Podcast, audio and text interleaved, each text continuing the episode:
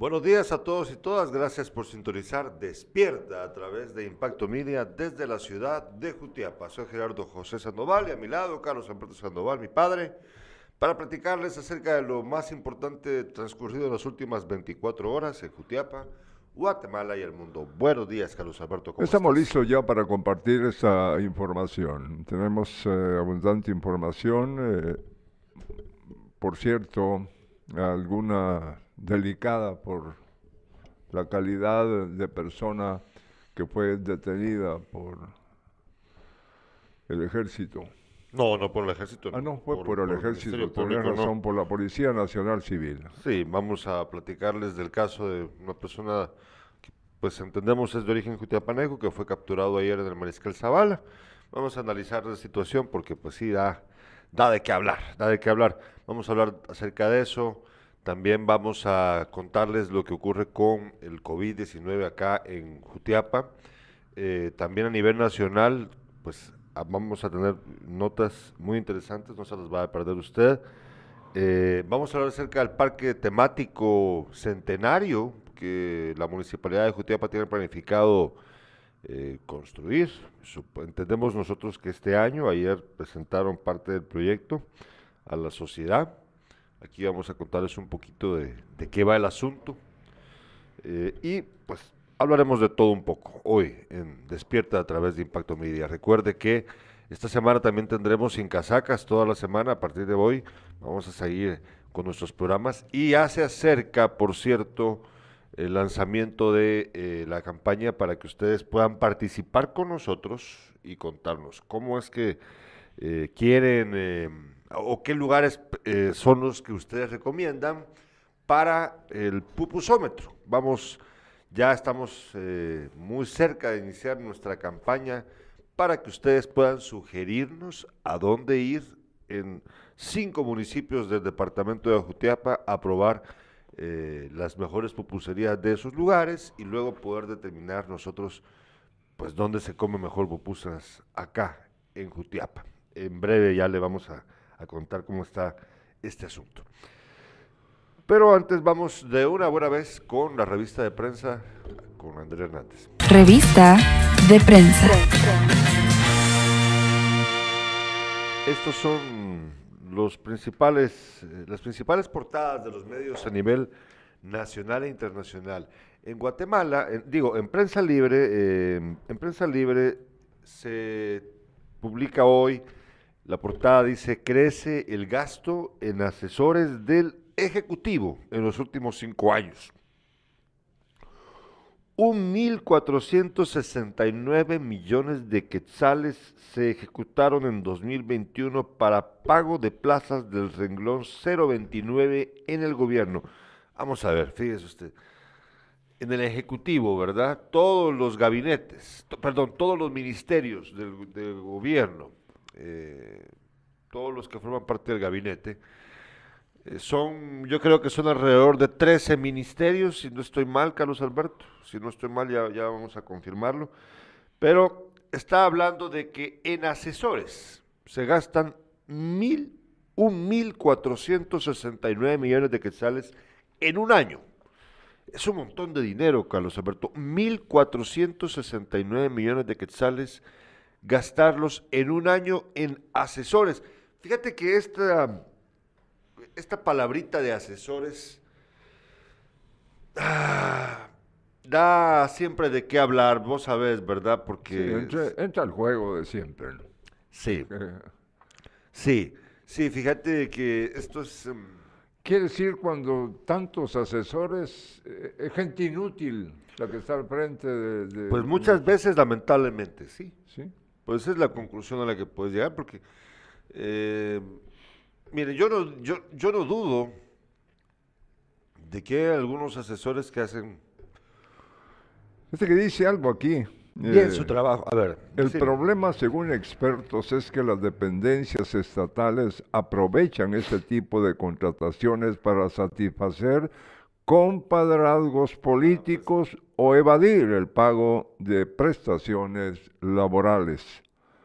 Durante el 2021, el gobierno destinó casi 1.550 millones para contratar asesores en las distintas dependencias públicas, de lo cual se ejecutaron mil, eh, un 1.474 monto que supera por 71.852 millones el reportado, el reportado en el año 2020. Fíjate que bueno, ustedes ya saben que yo he contado esta historia, pero vale la pena volver a, a retomarla porque pues eh, estos detalles quizás ustedes no lo conocen y sirven para hablar de este asunto. Eh, yo he contado que yo trabajé para el gobierno de Oscar Berger y Eduardo Stein en el 2007, del dos, dos años prácticamente, 2006 al 2008. Eh, y yo trabajé eh, prestando mis servicios como comunicador para, para la vicepresidencia de la República. Yo trabajé en Casa Vicepresidencial como eh, comunicador de, de la vicepresidencia de la República. Eh, fíjate, Carlos Alberto, que yo, en ese momento yo ganaba, ¿cuánto ganaba yo? 8 mil quetzales. Yo ganaba 8 mil quetzales como, como en, ese, en ese cargo, que no era un cargo estable, o sea que yo también ca- cabía como asesor. O sea, era algo parecido. Eh, yo entregaba mi factura y me pagaban. o sea, yo no estaba contratado de forma, o sea, no era un, un empleo, una plaza ya establecida dentro de la vicepresidencia de la República, sino que sí era creado como, como una asesoría. Yo prestaba mis servicios profesionales y cada mes hacía mi factura, la entregaba y se me pagaba. Eh, pero yo sí iba todos los días a trabajar. Tenía una jefa que había sido mi maestra universitaria, Ana Julia Solís Trejo. Me indicaban, o sea, teníamos tareas específicas que cumplir. Mi- o sea, todo bien clarito, ¿verdad? ¿Qué, era lo que teníamos que hacer? Básicamente en esa época, el mayor trabajo que yo realicé, bueno, los dos mayores tareas que yo tuve a mi cargo fueron, la primera, eh, crear el- toda la comunicación con respecto a qué hacía el gobierno para eh, la reconstrucción por la tormenta Stan. ¿Por qué? Porque la dependencia del Ejecutivo que estaba a cargo de esto era la vicepresidencia de la República. Y por otro lado, creé, junto con mis compañeros de trabajo, un documental. Un documental porque Eduardo Stein quería, eh, el vicepresidente de la República, quería contarle, dejarle a la población guatemalteca un documental que explicase las causas de la guerra y su resolución. Entonces yo pasé más de un año haciendo este documental, haciendo muchas entrevistas a personas de diferentes, de ambos bandos de la guerra y a otros expertos. Viajé mucho con mis compañeros de trabajo a hacer estas entrevistas. Eh, se hizo un, trabajo bien intenso. Entonces, lo que te quiero decir es de que nosotros sí estábamos haciendo un, un trabajo y, por supuesto, cada año se entregaba un informe de labores. Y nosotros, en el capítulo que nos correspondía también, cumplimos con hacer el informe para CGPlan de la labor vicepresidencial en el rubro que nos correspondía a nosotros. Entonces, eh, todas esas cosas nosotros las hacíamos, era parte de nuestro trabajo, y lo cuento porque yo creo que hay muchos asesores, muchos asesores, que realmente no están trabajando. No, yo creo que algunos no llegan a la oficina que le corresponde, y si llegan, pues llegan a, a calentar la silla. ¿Por qué? Porque muchas veces estos asesores son personas que primero no cumplen con el perfil para ocupar el cargo. Y segundo, pasa que eh, no saben qué hacer. Ahí están inventándose a cada rato nuevos, nuevas asesorías que no se justifican.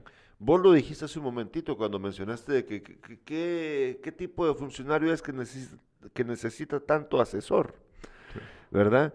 No tiene sentido, no tiene sentido, Carlos Alberto. Fíjate que, eh, bueno, terminemos con esto porque después voy a eh, Sí. eh, tomar el caso de- del vicepresidente, ¿no? En el Ah, caso bueno. de Stein, que fue una figura principal en ese gobierno, fue, lo fue, sí.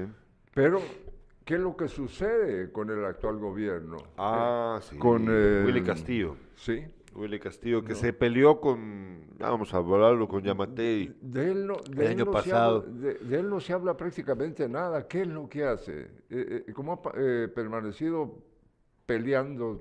Al principio, pero ahorita ya, ahorita ya bajó el perfil Ah, también. Ah, sí, bueno. ya, ya. Bueno, retomando la portada de Prensa Libre, Prensa Libre también titula el día de hoy, Insibume solo monitorea sismos de día por falta de personal. Me recuerda mucho lo que pasa aquí con el área de salud, de que solo monitorea los lugares de día, ¿verdad? Eh, y postuladora define reglas de operación para la elección de fiscal general 2022. Ahora vámonos con la portada del periódico.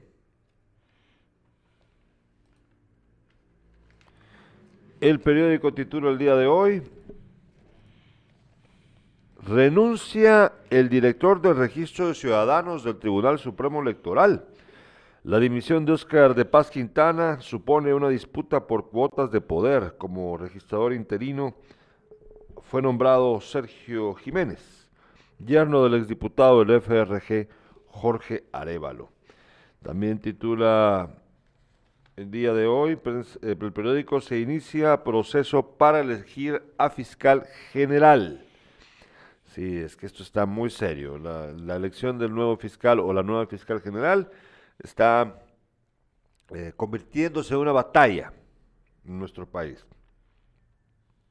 Y en la sección internacional, fíjate, dice el periódico Fiscalía de Nicaragua, inicia juicios contra opositores presos. ¿Te recuerdas que, pues ahorita ya en Nicaragua ya eligieron a Ortega, pero habían detenido a un montón de precandidatos o de candidatos, pues, Sí, a la presidencia y un Los montón. posibles, algunos y Sí, otros no, ¿no? sí, los metieron presos y a- a- ahorita van a enfrentar ya el proceso de, pues, lo- por, lo que, por los delitos que supuestamente cometieron.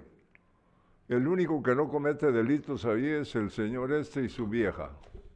Sí, Sí, sí, el presidente y su mujer. Sí, cabal. Bueno, vámonos con la portada de la hora. La hora titula el día de hoy. Tras salida de Brolo, Búcaro asumirá como nuevo canciller en, la, en Relaciones Exteriores. Y también dice eh, la hora, asume a Nayansi Rodríguez en Inguat, otra institución en manos de una excentro de gobierno.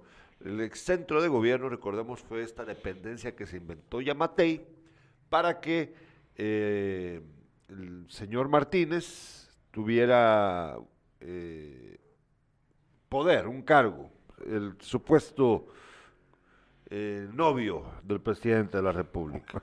Pues es que, pues de que nunca ha salido él a aclarar nada, el presidente no, no le interesa.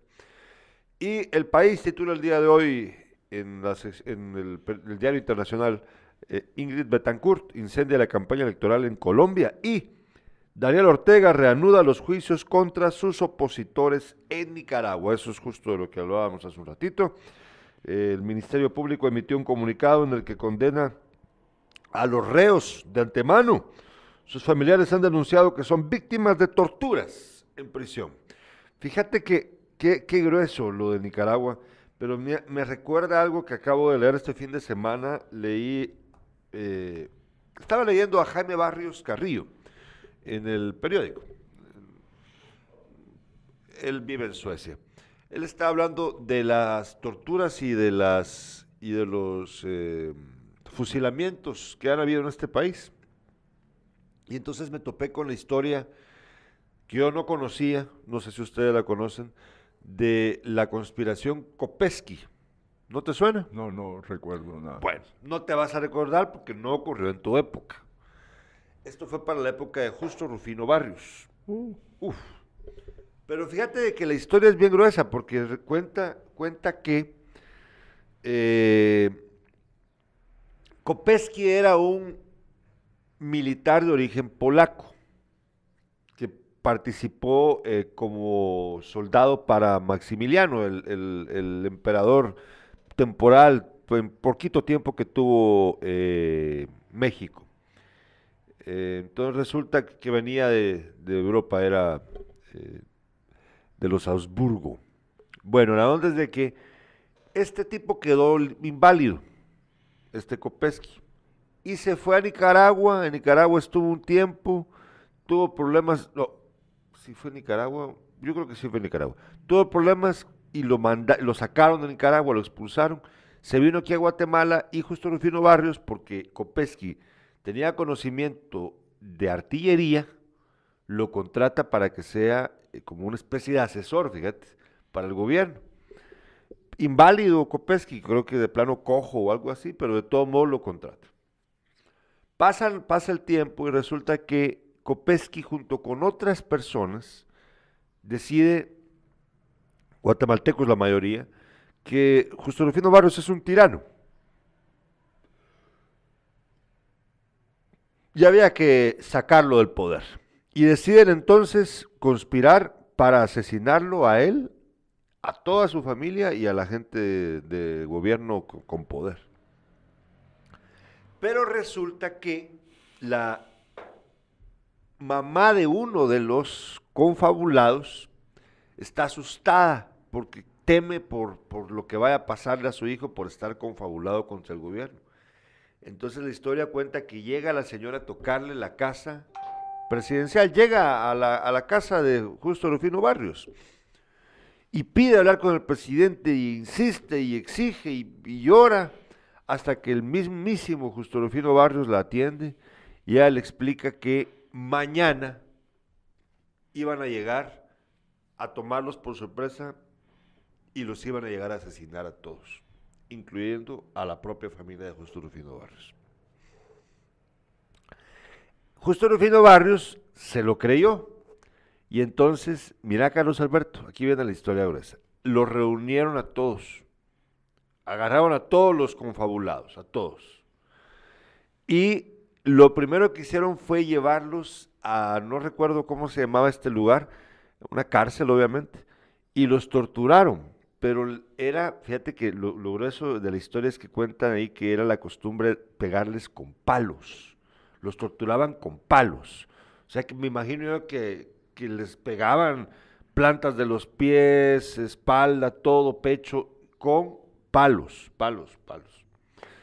Entonces, eh, a fin de cuentas, fusilaron la gran mayoría. 17 personas fueron fusiladas y cuenta la historia de que Justo Rufino Barrios desde su casa, desde el balcón de su casa que está que estaba ahora donde ahora está el Parque Centenario, desde, desde ahí vio él el fusilamiento de los 17 confabulados, que lamentablemente luego la historia demostró que la gran mayoría ni siquiera estaba enterado de la, de la, de la confabulación en contra del Señor. Imagínate qué historia. Todo esto viene a cuento por lo de las torturas que me imagino han de estar recibiendo en Nicaragua los presos eh, opositores políticos de, Ortega. Bueno, tenemos mensajes de los espectadores, nos dice Pablo René López Recinos, muy buenos días, ya en sintonía desde Colonia Reforma de esta cabecera. Y ahora ya sabemos dónde queda la colonia Reforma, mi amigo.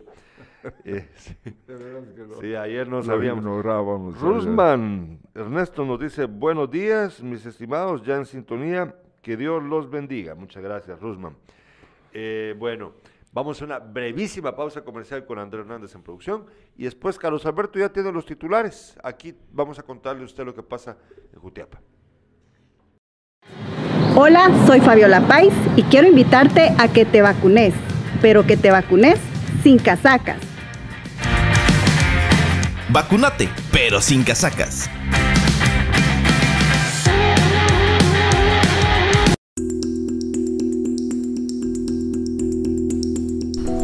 ¿700? Más de 700 ataques a defensoras y defensores al año. Imagínese personas que puedan ser sus amigos, familiares o algún vecino. Es por eso que Guatemala debe cumplir el compromiso internacional que asumió de contar con una política que proteja a las personas, organizaciones y comunidades que día a día defienden nuestros derechos humanos. Esto tiene que parar. El Estado de Guatemala debe cumplir. Una iniciativa impulsada por UDFEGUA, Plataforma Internacional contra la Impunidad, Protección Internacional Mesoamericana y el programa Actuando Juntas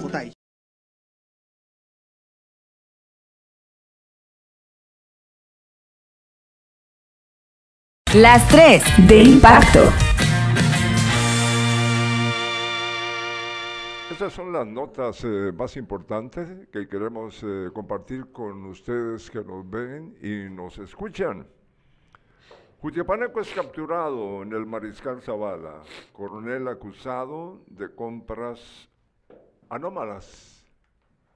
La cantidad no es mucha, pero porque otros hacen negocios con millones y millones eh, de quetzales. En el caso de, del coronel, estaría implicado en la compra de refrigeradoras que nunca se entregaron. En Moyuta, movimiento de maquinaria causa alerta. Em, vecinos temen que la pavimentación a la barrona quede inconclusa, como ya se dio con la famosa Conora. Ahí han quedado y no pasó absolutamente nada. Y, este, y corremos el riesgo de que este gobierno se vaya y así vamos a continuar. Aumenta casos de COVID en el Hospital Nacional de Jutiapa. Tres personas, oiga usted, han fallecido hasta hoy. Y hay muchos que no se han vacunado en Jutiapa, hay muchos que no utilizan la mascarilla.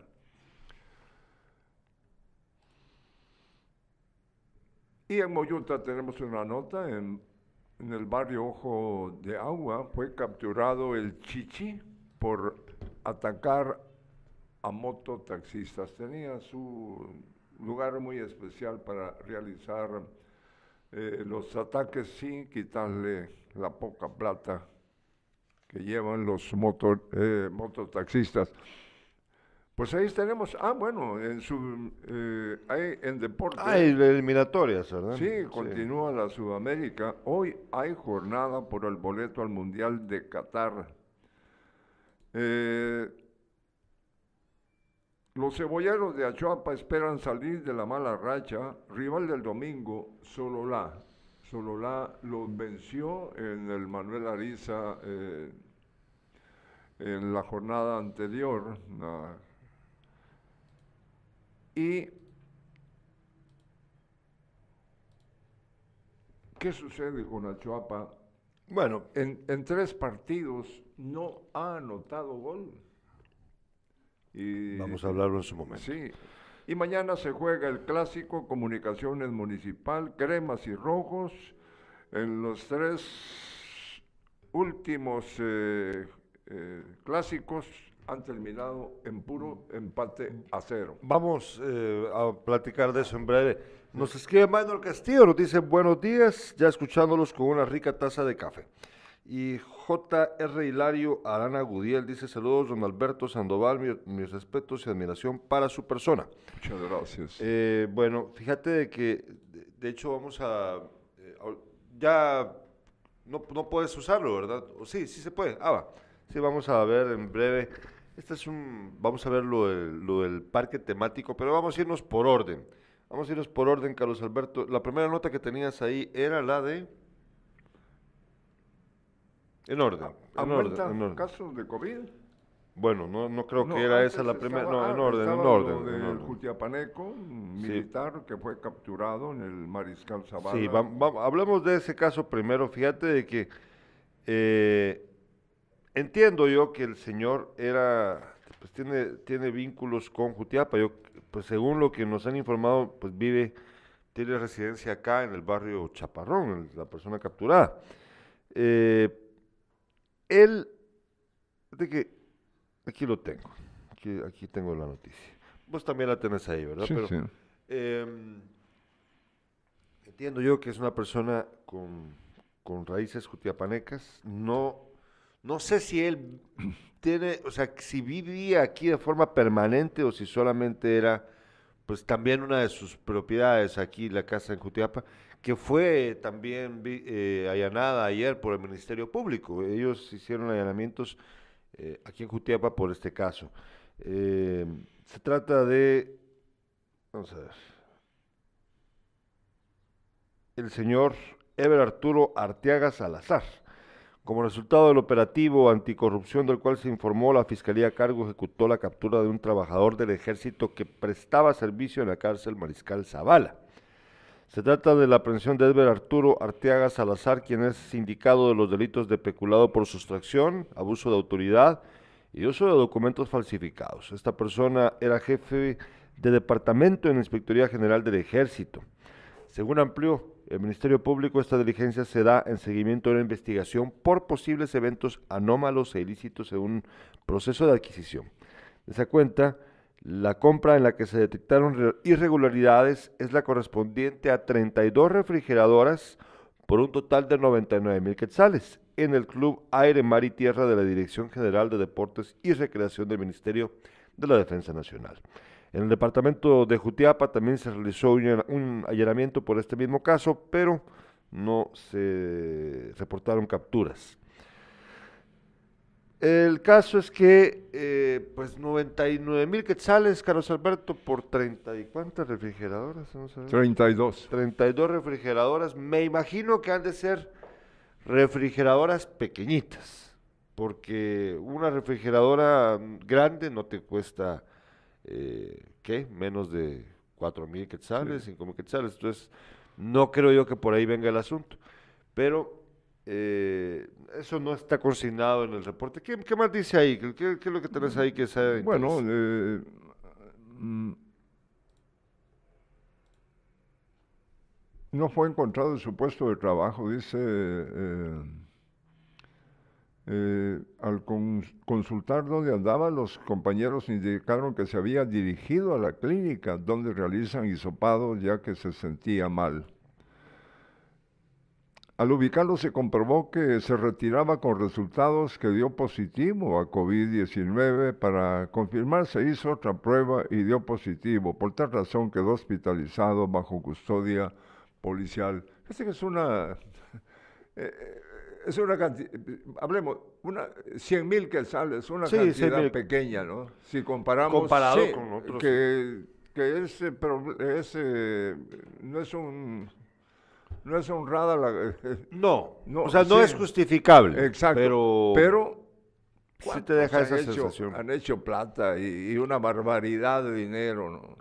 Sí, sí, ahí es donde uno se pregunta por qué razón esta captura por algo que, que no digo yo que sea justificable, pero simplemente no es comparable con lo que hemos visto en, en- en el pasado.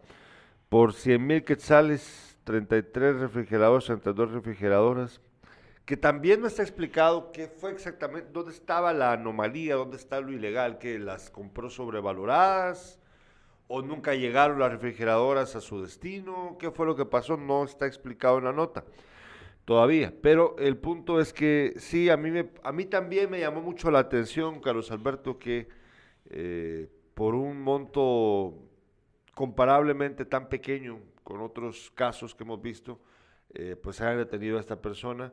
Y hay que considerar también otro detalle muy interesante, que es militar. Eh, en Guatemala los, los militares rara vez terminan eh, enfrentando la justicia. Eh, es la realidad. Eh, entonces, y lo capturaron en el Mariscal Zavala, o sea, está mero... Yo no estoy diciendo de que el señor sea inocente ni culpable.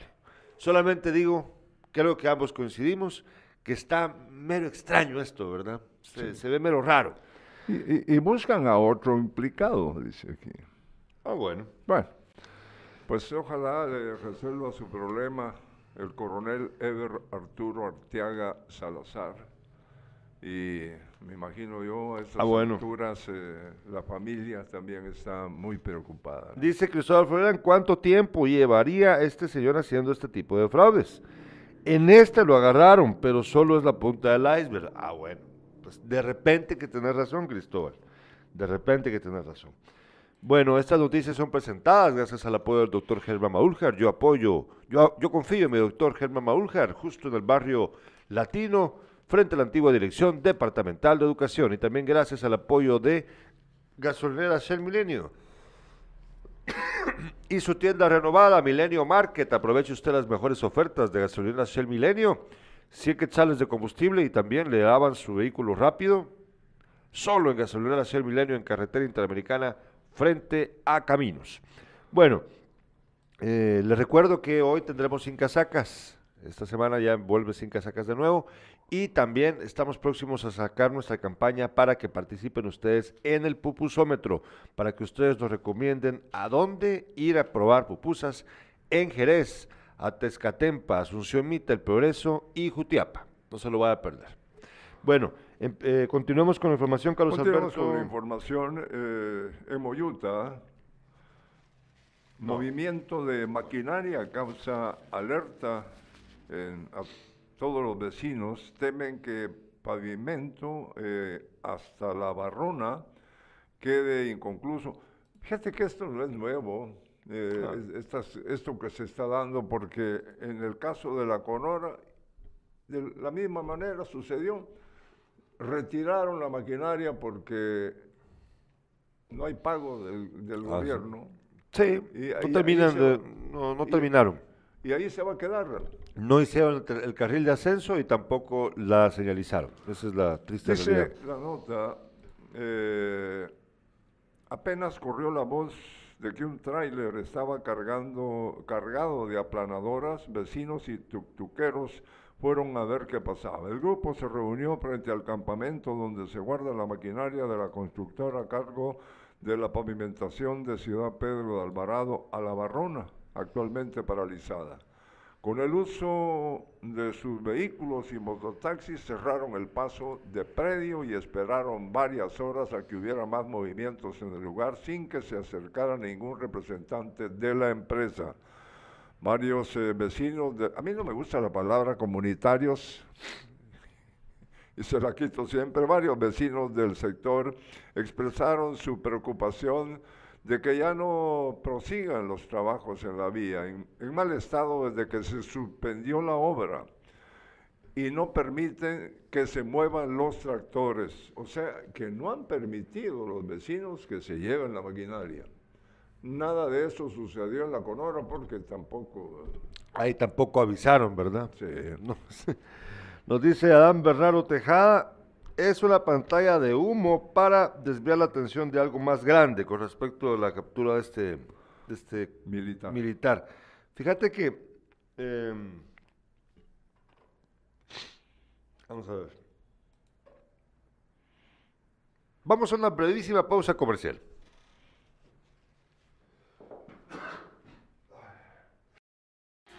Hola, soy Marta Telma Ramos, soy psicóloga.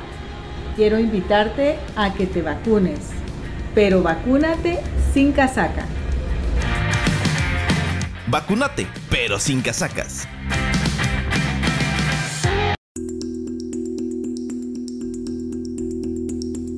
Muchas personas que defienden nuestros derechos están siendo perseguidas, encarceladas y asesinadas. tantos defensores criminalizados. Es por eso que Guatemala debe aprobar una política pública que proteja a quienes defienden nuestros derechos. Por eso, esta política es tan importante ante la grave situación que están pasando las personas, las organizaciones y las comunidades en defensa de la vida. Esto tiene que parar. El Estado de Guatemala debe cumplir. Una iniciativa impulsada por UDFEGUA, Plataforma Internacional contra la Impunidad, Protección Internacional Mesoamericana y el programa Actuando Juntas OTAI. Hola amigos, ¿cómo están? Mi nombre es César Leiva, comunicador jutiapaneco. En esta oportunidad quiero aprovechar de verdad para invitarte a que te vacunes contra el COVID-19, pero de verdad, que te vacunes sin casacas. Vacúnate, pero sin casacas.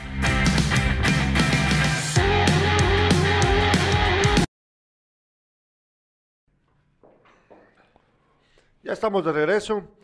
Eh, fíjate, es que estábamos preparándonos porque aquí tenemos un- el comunicado por parte del partido FCN Nación que ya vamos a ver en breve, en donde explican que eh, la diputada Sandoval, que, ahí, que pues ayer andaba circulando esta información en, varios medios, eh, Pues ellos dicen que no renunció del partido, fue expulsada. Aquí tenemos el comunicado de prensa de parte de ese partido, que explica entonces de que no es que haya renunciado Pati Sandoval al partido, sino que fue expulsada. Ese gran partido en el que estaba la señora, ¿verdad? Pero oja- eh, por- aparecen las razones por las que fue Em, expulsada. Ahorita vamos a, a verlas, yo creo que sí, ya, ya vamos a tenerlo ahí, lo vamos a desplegar en breve para que lo podamos ver. Pero eh, tenemos eh, Ha de esta... haber y- llegado con sus zapatos, por eso Ah, sí, es posible con sus botas, sus botas. fue. de- Lindas botas. Ay, no, sí, Bueno, vamos a ver, tenemos eh, más acá. Fíjate de que tenemos el tema del, del COVID-19 y tenemos el tema del Parque Centenario. ¿Qué les parece si primero hablamos acerca de los casos de COVID-19 reportados hasta el momento en el Hospital Nacional de Han aumentado los casos de aumentado. COVID-19 y ya hay personas eh, fallecidas. Tres, tres eh, personas han fallecido según la información. Esto ocurre en los últimos días. Sí, aquí tengo yo la nota. Fíjate de que eh, el Hospital Nacional de Jutiapa informa que, pues,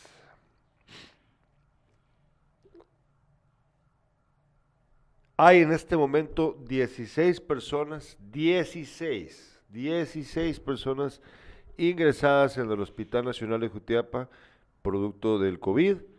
Eh, se reportan siete personas que han logrado recuperarse y eh, tres personas han perdido la vida en las últimas horas. Eh, se trata de personas, dos personas de origen jutiapaneco, ambas, mujeres, una de 73 años y otra de 52, y un caballero de 82 años, originario de Asunción Mita. Así, así está la cosa, fíjate, son tres personas las que han, fallecido en las últimas horas. Eh, esto vuelve entonces a recordarnos lo que había pasado en los meses anteriores cuando la pandemia estaba en sus, en sus peores momentos. Eh, 16 personas eh, en el hospital, yo, pues a mí me parece, no, no son tantas como han llegado a ser, porque eh, se ha superado la treintena en, en algunos momentos en el hospital de personas que están siendo atendidas. Pero eh, 16 ya, esto va cada vez subiendo porque la semana anterior no había tanta gente. Pasamos varios días sin que haya fallecidos y ahora pues lamentablemente se reportan tres personas que han perdido la vida por eh, el COVID-19. Fíjate que tiene mucho que ver eh, el no usar la, la mascarilla. Ah, pues claro. Sí, No, definitivamente. Y, y entrar a lugares donde hay una contaminación eh, bárbara como la- lo que sucede aquí en nuestra ciudad. Pues sí, ese es parte del problema. Ahora vamos a hablar eh, acerca del parque temático que la municipalidad de Jutiapa, parque temático centenario, así es como parece le llaman. Fíjate de que eh, aquí tengo la nota también.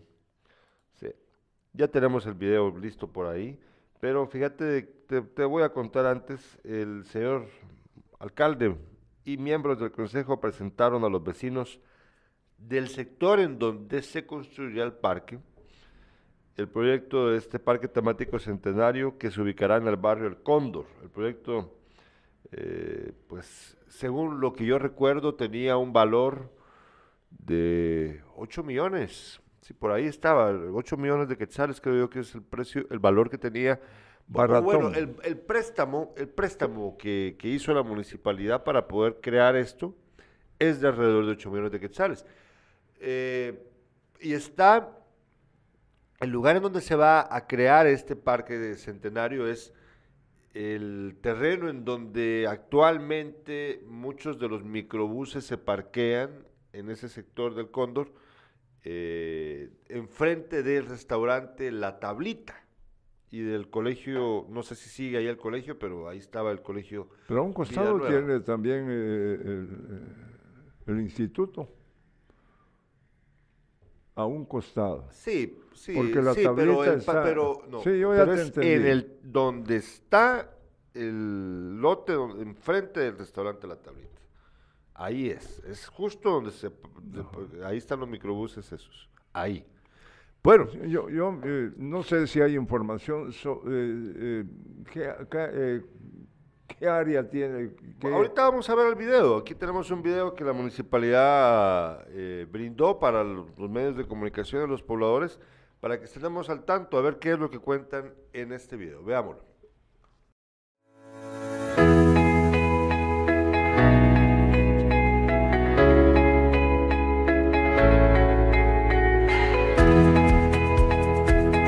hacía falta y hace falta mucho de esto, pero gracias a Dios eh, se está avanzando y esperamos que este proyecto pues se lleve a la realidad, se pueda ejecutar y que Dios ayude y provea los recursos a la corporación y todo pueda pues salir así como se ha presentado. Que dependa de Dios y que eche mano de siempre esas personas positivas, ya que pues cuando se está trabajando hay oposición, porque eso es normal, pero se está consciente, pueda estar consciente de que está pues eh, en este caso sirviéndole al pueblo y dejando pues una buena huella. Que el, Señor, que el Señor bendiga al alcalde y a cada uno de los que integran esta administración. verdaderamente nos sentimos muy emocionados, muy agradecidos con Dios, con, con el señor alcalde municipal y su corporación, ya que verdaderamente se va a hacer un proyecto en este sector que va a ser significativo para toda el área norte del municipio de Jutiapa. Creemos que mm, hacía falta ya un área que venga a darle eh, esparcimiento y solaz a toda la población de este sector, así como también especialmente al área educativa de Jutiapa. Eh, vemos muy positiva esta iniciativa que han tomado la Corporación Municipal y el señor alcalde y esperamos en Dios que este proyecto se materialice, eh, como él lo dijo, para ya a finales de diciembre y poder disfrutar de un área tan bella porque la presentación que nos han hecho demuestra que va a ser un, un- un proyecto eh, bien, bien construido, bien edificado y que va a ser de mucho beneficio para todos. la tarde de hoy estamos acá en un restaurante acá del centro de Jutiapa, en donde pudimos presentar a los vecinos eh, anexos al barrio Alegre, ¿verdad? Barrio El Cóndor, Barrio La Democracia, el proyecto del Parque Centenario. Es un parque temático, el cual viene a mejorar el ornato, a mejorar la plusvalía de los negocios, de los terrenos acá del centro de Jutiapa y por supuesto con áreas recreativas, áreas deportivas, áreas para niños. El proyecto primeramente Dios inicia este año y esperamos en Dios poderlo estar inaugurando también a finales de este año 2022 y es el Parque del Centenario.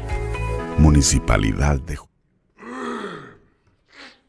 Bueno, se ve, se ve bien, se ve bien. No sé si, pues es que el A- terreno. A, mí me, me hubiera gustado, eh, Gerardo José, eh, que, que la información fuera amplia. Que, Esto es un video No, yo, yo te entiendo, pero, con- sí, yo ellos te van entiendo, a- pero es que no hay una No, explicación. sí, pero es que lo, lo que vimos ahorita no es el, el- la presentación del, No, del proyecto en sí, porque no ahí lo que viste no- fue no lo me que estoy le dando a entender a- o que sí, pero si estás informando que No. ya hay dispu- disponibles no sé cuántos millones de, No, de- no, de Carlos. Alberto, sí, pero es que lo que vimos ahorita fue un video institucional, o sea, no, no era un video en el que te explicaran qué es lo que va a tener y cómo va a funcionar, eso no lo explicaron. Eso de plano lo explicaron a los que estaban presentes en la reunión que viste en el que restaurante. fueron invitados. Sí, en el pero era caso para de, explicarle a la no, y gente qué de bueno, los barrios Qué- qué bueno, sí, eh, qué bueno. Sí, pero eh, uno, uno se queda, disculpen que, que sea tan necio, uno se queda con, eh, con la información que es pequeña porque no se menciona eh, el área, pero- no, no hay sí, cantidad de... Sí, pero no es lo, es que lo que viste ahorita no era para los medios Bueno, sí, era para la... no, sí lo eh, entendiste bien, yo no. No, no, no, no, es que lo que falta ahí es aclarar, porque yo también me di cuenta, ahí hay detalles que pues llaman, o sea, yo me pregunto, eh, el espacio no es pequeño, pero así como se veía en esas imágenes, pues también Cuando, vo- es, cuando- eh, déjame oíme, explicar lo que quiero solo decir. porque Te voy a decir una. Me, habli- me, me, me decís que es un espacio pequeño. No, no es tan pequeño. Bueno, no- sí, por eso. por- eh, está la entrada de, de la calle nuestra hacia el centro edu- centros educativos. Luego está la calle de los centros educativos. Entonces, es interesante saber eh, eh, que, que den información eh, en, en qué lugar realmente... Yo te lo acabo de decir, Bueno, que es entonces- enfrente del colegio, es enfrente de donde está el restaurante La Tablita, es Ya- en ya el te- ya- terreno. Ya, te diste cuenta. en- ahí es. Ya te diste cuenta con qué pequeña es esa área. Es que no, porque no solamente, es, es que no es tan pequeña, pero por eso te estoy, es que mira, pues es todo, es desde donde está el inicio de, de la calle que va, que queda enfrente del experimental, ¿verdad? Que ahí empieza el lote este, este espacio de tierra, hasta que llega al otro extremo que da a enfrente de la Escuela El Cóndor. Y tiene área para este lado, porque recuerden que está el terreno para este lado. Yo no estoy diciendo, yo no digo que sea ni muy grande ni muy pequeño. Yo lo que digo es, déjame terminar de Sí, hablar, porque ya, no estoy tratando bien, de explicar bien, lo que estás está bien. hablando vos. Entonces, lo que yo estoy tratando de explicar es que con todos los elementos que se ven en el video, Sí. donde se ve que pasan por, que tienen como un área central, que tienen como una especie de edificio que no sé qué será, todas esas cosas son las que pues todavía no han sido aclaradas, que tenés razón en ese sentido. Y yo no sé, yo no sé si eh, estás viendo solo una idea somera o eso es definitivamente el, todos los elementos que va a tener ya autorizados, ya planificados, ya dentro del presupuesto, la obra. Porque ahí se veía, eh, el, el- alcalde habla de que va a haber eh, área deportiva, área recreativa, que no sé qué, eh, juegos infantiles, dice él. La pregunta es si entonces las imágenes que vimos ahí solamente son con carácter ilustrativo o si de verdad todos esos elementos que aparecen en el video son ya forman parte del proyecto en sí presupuestado. Eso es lo que yo no esa es la primera duda. El terreno, pues podemos averiguar cuánto mide, ¿verdad? Eh, pero sí, sí, de verdad, ¿qué, qué elementos van a ser los que van a estar en el parque? Eso es sumamente importante saber. Dice Mario Arriaga, buen día. Respecto al Parque Centenario, me parece un proyecto muy interesante y muy beneficioso para nuestra juventud. Pero para poder realizar un proyecto de esta magnitud deberían recuperar muchos espacios en la vía pública que se han perdido por vagos que consumen licor eh, en esa área. Las tiendas que funcionan de cantinas, considero, eh, para realizar este proyecto deberían dar seguridad en esas áreas del Cóndor y la colonia del norte. dice. Ojalá tomen en cuenta las calles de, ese, de esa área para ese proyecto porque son un desastre y señalización de, de esa área, eh, dice Rudman. Bueno, el asunto es que ellos eh, presentaron esto, ¿no? A, los, a las personas, Sí. a los vecinos del sector. A ellos sí les dijeron. Es que tenían que llegar a explicarles, Carlos Alberto. No, cómo es eso. que- sí. volvemos a la misma. No, Está- pero está que- es que, es que yo te entiendo. Esto debe de ser explicado de forma bien-. ¿sabes qué sabe- Pero eh, lo que Soy un viste viejo que- necio. No, es que Carlos Alberto, estás hablando. Mira, pues lo que Va, pasa es dale que como vos digas, pues. No, es que trata- yo no los estoy defendiendo. Yo solo estoy explicándote que lo que vimos fue algo que se llevó a cabo para los vecinos del sector. O sea, ellos, ellos mostraron un video contando lo que había pasado y por eso entrevistaron a los vecinos, ¿Vos has visto incluyendo eh, a- al señor Trejo. Eh, Está Pero el área contando. donde está el restaurante, luego está el colegio. Sí. Eh, ahí se estacionan camionetas. Esas son- ahí sí es, sí. De acuerdo. Eso es, si hay- ese pedazo es, es pequeño. Pero, es que Pero no te- bueno, es que ahí no sé si vos ahí. sabes cuál es el... Bueno, Para invertir es una- mediano. Es mediano, no es ni muy pequeño ni muy invertir grande. millones de quetzales, pues sí es Pues pequeño. sí, hay que ver qué van a hacer exactamente. No sé. Vamos no a sé, estar no sé de qué- todas Ellos maneras. tienen que explicar qué es exactamente lo que sí va a haber allí.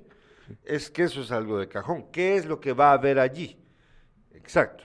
Bueno, nos dice, vamos a ver, eh, Chino Lee dice, buenos días, ayer fui a la capital a hacer unos trámites personales. Una camioneta parrillera en la ida me cobró 30 quetzales y en la regresada una camioneta Pullman me cobró 35. Todavía están cobrando con 10 quetzales arriba. Nadie supervisa nada.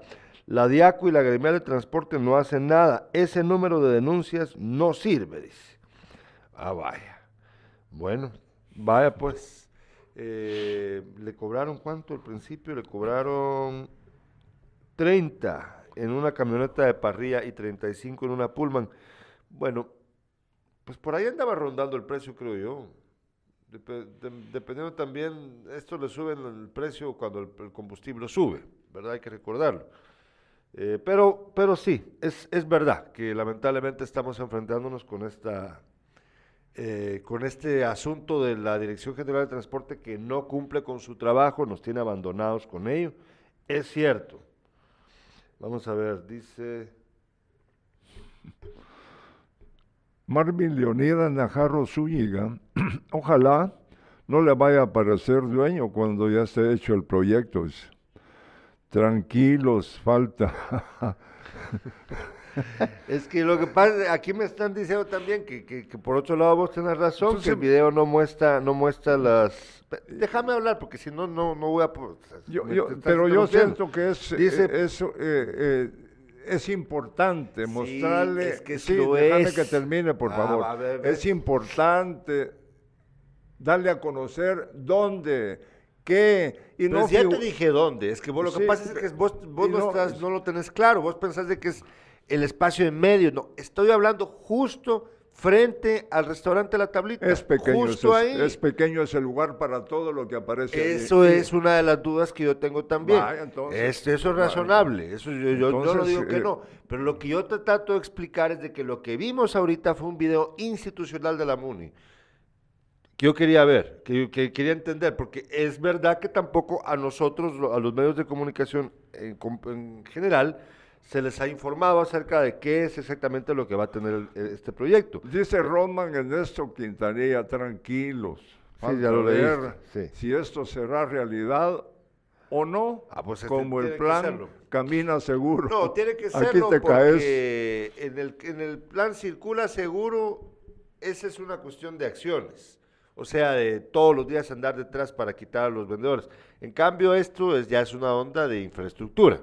Entonces ya, ya se van a meter en un gran camote si no cumplen, porque el préstamo que hicieron fue de 8 millones de quetzales. Uh. Dentro del préstamo de 17 millones en el que se había metido la municipalidad, con el que compraron el convoy de, para, para la- los, los camiones estos para el convoy. Más adelante, tenga o no tenga razón, pero más adelante yo sí quisiera saber qué es lo que quieren hacer en un Sí. espacio tan pequeño Sí, porque ahí para se ve un gastarse edificio- 8 millones de quetzales. Ahí se ve un edificio que no sé qué será, se ve un centro, que pues, un centro de un parque, pero se ven también áreas como recreativas a un lado.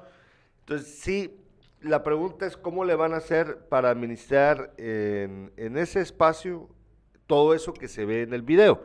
Por eso yo dije al principio, ¿será que esto que estamos viendo, el video, es solo con carácter ilustrativo o si de verdad todos los elementos que se ven en el video forman parte ya del proyecto? Eso es lo que hay, eso es lo primero que hay que averiguar. Vamos a tratar de tomarnos el tiempo y averiguarlo con la municipalidad de Jutiapa. Si es que nos está viendo el gerente general, Omar, que Omar nos ve seguido. Omar, por favor, ahí nos informás si es una cosa u otra. Bueno, tenemos, vamos a ver, ya no tengo más mensajes relacionados con eso, pero eh, sí tenemos ahora, eh, ya tenemos listo lo del campo pagado de FCN, ¿sí? De lo de Patricia Sandoval. Fíjate de que eh, se estuvo especulando con que si la diputada había sido, que ella se había salido del partido, de la bancada, o si había sido despedida. Pues resulta que ella, ella dice que no, que ella renunció. Pero eh, aquí ven ustedes, ahora sí, ahí lo tenemos. Ahí vemos el comunicado del partido que dice, eh, como agrupación política seremos siempre respetuosos de la ley y sus procesos, por lo cual hacemos saber que la diputada Patricia Sandoval fue, y lo ponen en rojo, me causa gracia, fue expulsada hace un año por faltas a nuestros estatutos, proceso que se ha cumplido conforme a la ley, pero el cual se ha prolongado por distintos recursos legales que ella misma ha presentado. Hoy nos toma por sorpresa el mensaje que publica en sus redes sociales indicando que ella se retira de nuestro partido, cuando aún hay acciones legales pendientes de resolver y así hacer formal dicha expulsión.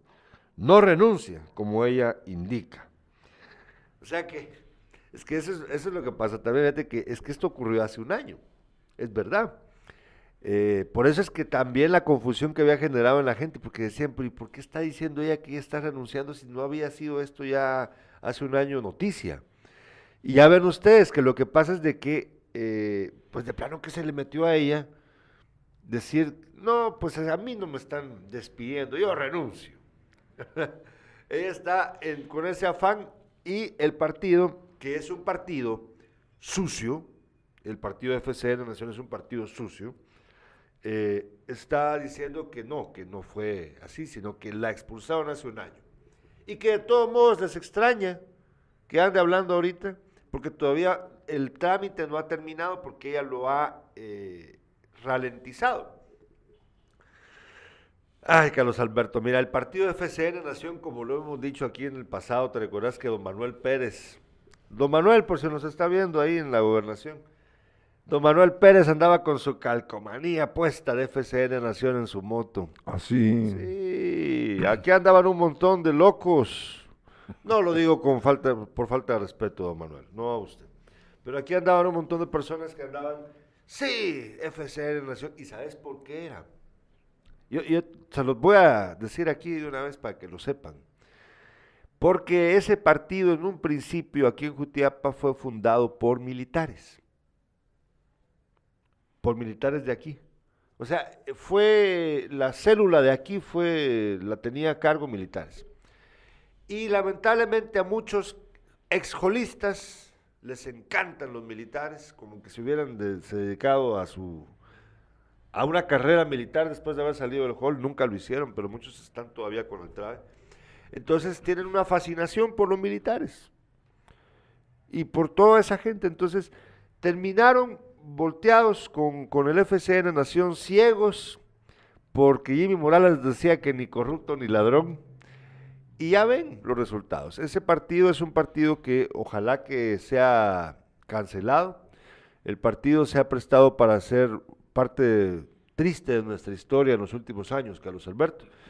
Y eh, la diputada Sandoval, yo creo que ella quería quedarse con el partido, como lo han hecho otros que, se vuelven bien duchos en esta onda y se terminan quedando con los partidos. Ellos se, se quedan con los partidos así eh, como Guadalajara, si no pierde, arrebata.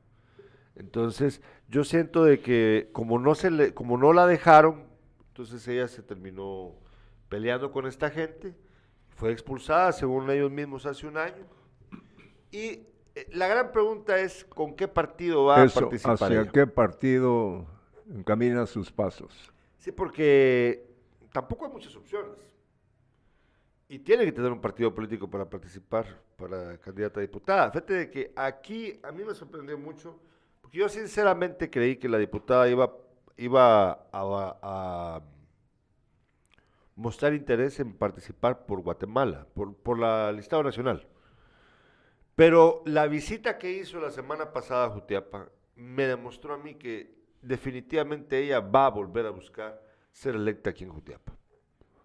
No se sabe con qué partido. No se sabe con qué partido, pero eh, esa impresión me dio. Porque Acuérdate que ya un, un partido eh, o tiene dueño Eh, nuestro diputado, el que lleva ya más de 20 años en el Congreso, pues eh, ¿por qué partido va a jugar, no? Porque él va por otros cuatro años más. Él no va a decir, "Es- estoy cansado, ya, ya no quiero esto, no. Le encanta estar ahí. Sí, sí, vamos a ver si tenemos mensajes de los espectadores. Eh, ¿Tenías todavía una nota pendiente o ya tenías, ya habías agotado tus notas locales? No, no, no Vamos había a ver, esto ya se, se trabó. Aquí ya lo tengo. Vamos a ver. Si tenemos mensajes de los espectadores. Eh, les recuerdo que hoy seguimos con Sin Casacas a las 5 de la tarde y dentro de poco tendremos ya nuestra eh, propuesta para que ustedes nos digan a dónde ir a probar pupusas en Jerez, Atezcatempa, Mita, El Progreso y Jutiapa. En breve, por favor. Dice Augusto César Polanco Carballo. Lo que no entiendo es por qué la municipalidad va a terminar gastando 8 millones en ese parque cuando el Ministerio de Cultura iba a hacer los parques bicentenario en todo el país. Sí, fíjate de que, y, y ahí eso también me llama la atención, el, el año pasado, pero no recuerdo el mes, vino el ministro de Cultura y Deportes acá. Y precisamente vinieron a hablar acerca del parque, pero yo entendí que era del parque bicentenario, estos famosos parques que están haciendo en algunas partes del país para celebrar los 200 años de la independencia patria. Eh, ¿Y por qué razón, sí, tenés razón, Augusto, por qué razón la MUNI se va a poner a invertir, pues a gastar 8 millones de quetzales, que es un préstamo? Hay que recordar que es un préstamo. Eh, es una de las cosas que, a uno lo dejan un poquito como pensando, porque si iba a haber una inversión del gobierno central, en la que entonces la MUNI pues nada más iba quizás a dar el lugar, ¿verdad? Y quizás aportar alguna cosa menor, pero el dinero iba a ser esta, del, Estado, o sea, desde arriba, pues entonces estos 8 millones de quetzales que forman parte de los 17 millones con los que se endeudó, si no estoy mal, con el Banco Centroamericano de, de Integración Económica, si, si no estoy mal, pues con ellos, con, con a los que se les pidió este dinero, ahí me corrigen si estoy equivocado, pues hubieran servido para otro fin. Dentro de ellos, pues yo sé que me van a decir que siempre es algo con lo mismo, pero es que la verdad sí es una cuestión, una necesidad real. Dentro de ellos, pues la, urbanización, la señalización de la ciudad de Jutiapa, fíjate de que dentro de los 17 millones de quetzales, eh, aquí voy a, buscar el reporte, porque ya, ya eso ya pasó hace varios meses atrás, pero por aquí lo tengo que tener, de cuánto era que iban a usar de esos 17 para pozos, que es también algo súper necesario para la sociedad jutiapaneca. Eh, pero era un monto mucho menor el que se iba a invertir en pozos que en lo del parque. Lo del parque, a mí me parece que, si bien es verdad que es importante y necesario tener parques, porque no tenemos, pues sí, es de pensar bien si esa inversión, que es un millón de dólares, Carlos Alberto, son un millón de dólares, 8 millones de quetzales, eh, si va a ser empleada en algo que de verdad sea útil, si lo van a hacer bien hecho, porque luego resulta que nos topamos con sorpresas eh, de obras mal hechas, mal pensadas, que no cumplen con una función eh, práctica para la sociedad, que estéticamente incluso a veces las hacen con las patas. No solo digo aquí en Jutiapa, lo digo en general. Entonces, sí, es una cuestión de, sumo, de suma importancia saber cómo van a invertir exactamente esos 8 millones de quetzales. ¿Qué va a tener el parque? ¿De qué va a, de- a quién le va a cómo va a servir? Porque ahí vimos a la gente de la comunidad cercana, pues ellos, el, al- alcalde habla de que va a aumentar la plusvalía a, la- a las propiedades y que va a ayudar también a la gente con el, eh, por su cercanía con el complejo eh, educativo. Pero hay que saber cómo es que van a hacer esta obra, que en qué va a consistir, qué, qué elementos tendrá.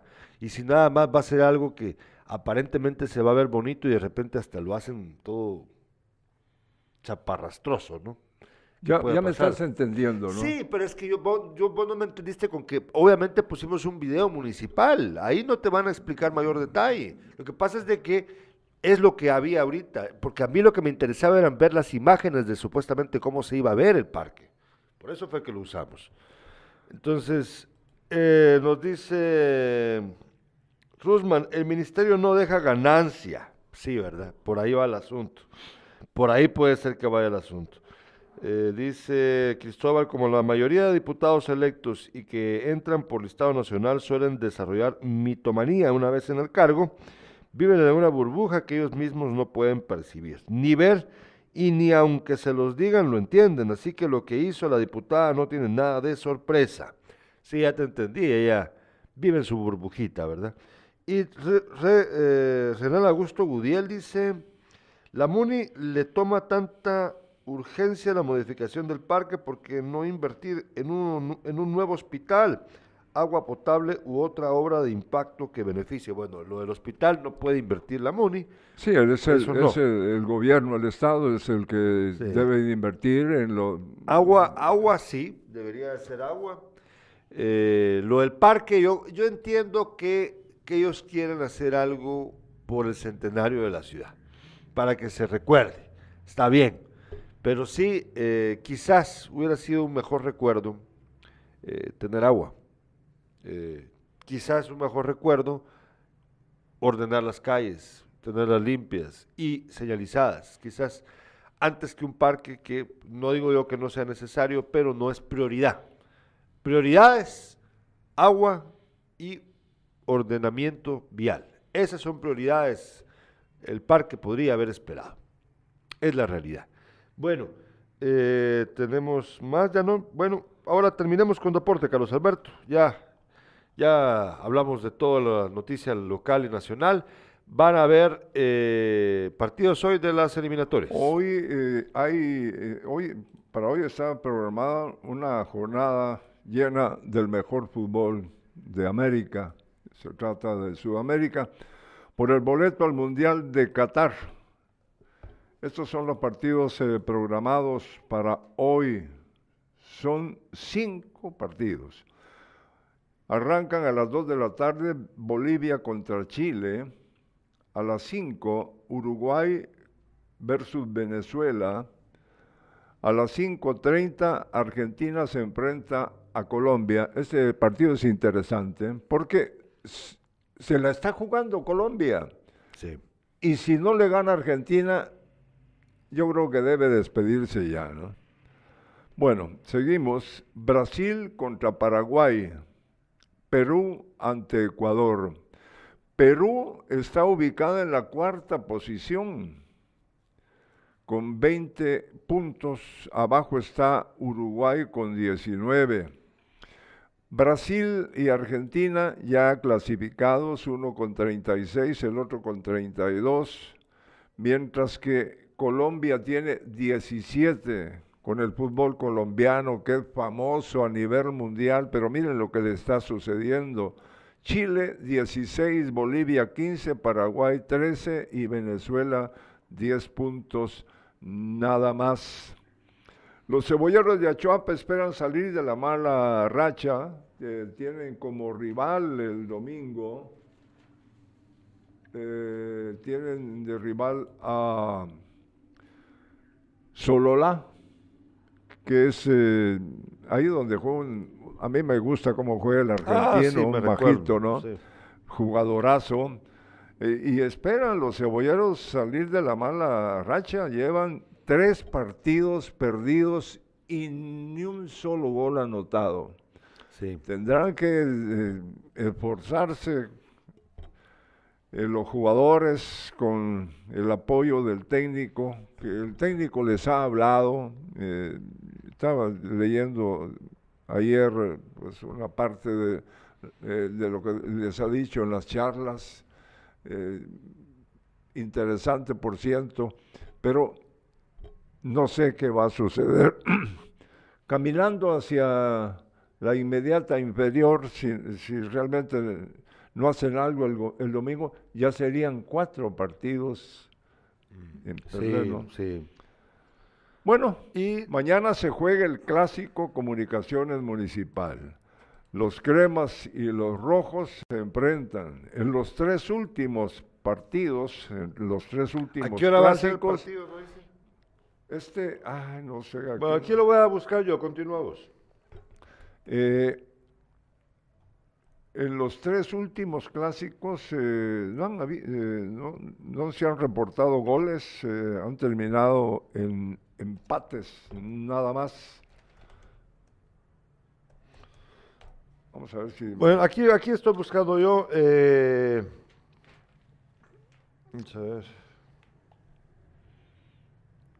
Es la jornada número O sea, 4. ¿A qué hora va a ser? ¿A qué hora va a ser el partido?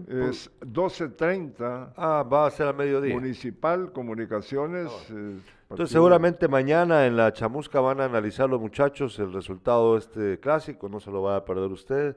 Mañana. Iztapa, Malacateco, Achuapa, Sololá, Municipal, Cremas, Cobán, Imperial ante Xelajú, Santa Lucía, Cots contra Guastatoya y Antigua ante la Nueva Concepción. No se lo pierdan, entonces mañana la chamusca seguramente van a analizar a las 6 de la tarde el resultado de este clásico entre rojos y cremas. Hoy no se pierda sin casacas, por favor, por nada del mundo. Y recuerde que pronto vamos a tener ya lista nuestro eh, anuncio. Vamos a, vamos a explicarles cómo va a ser la dinámica para que ustedes escojan a dónde sugerirnos ir a, a probar pupusas en cinco municipios del departamento de Jutiapa. Yo ya, yo ya recomendé las pupusas que me encantan a mí. Sí. Ahí Eh, en el progreso. Eh, esta nota se- no la pasé, dice, un supuesto pandillero, Darwin Juárez Salguero, de 19 años, sumó su primer antecedente por detención. Juárez, apodado El Chichi, fue denunciado ante las autoridades que pretendía atacar a mototaxistas con armas de fuego. Agentes del Centro Antipandillas Transnacionales le siguieron los pasos y lo detuvieron cuando merodeaba, por el sector.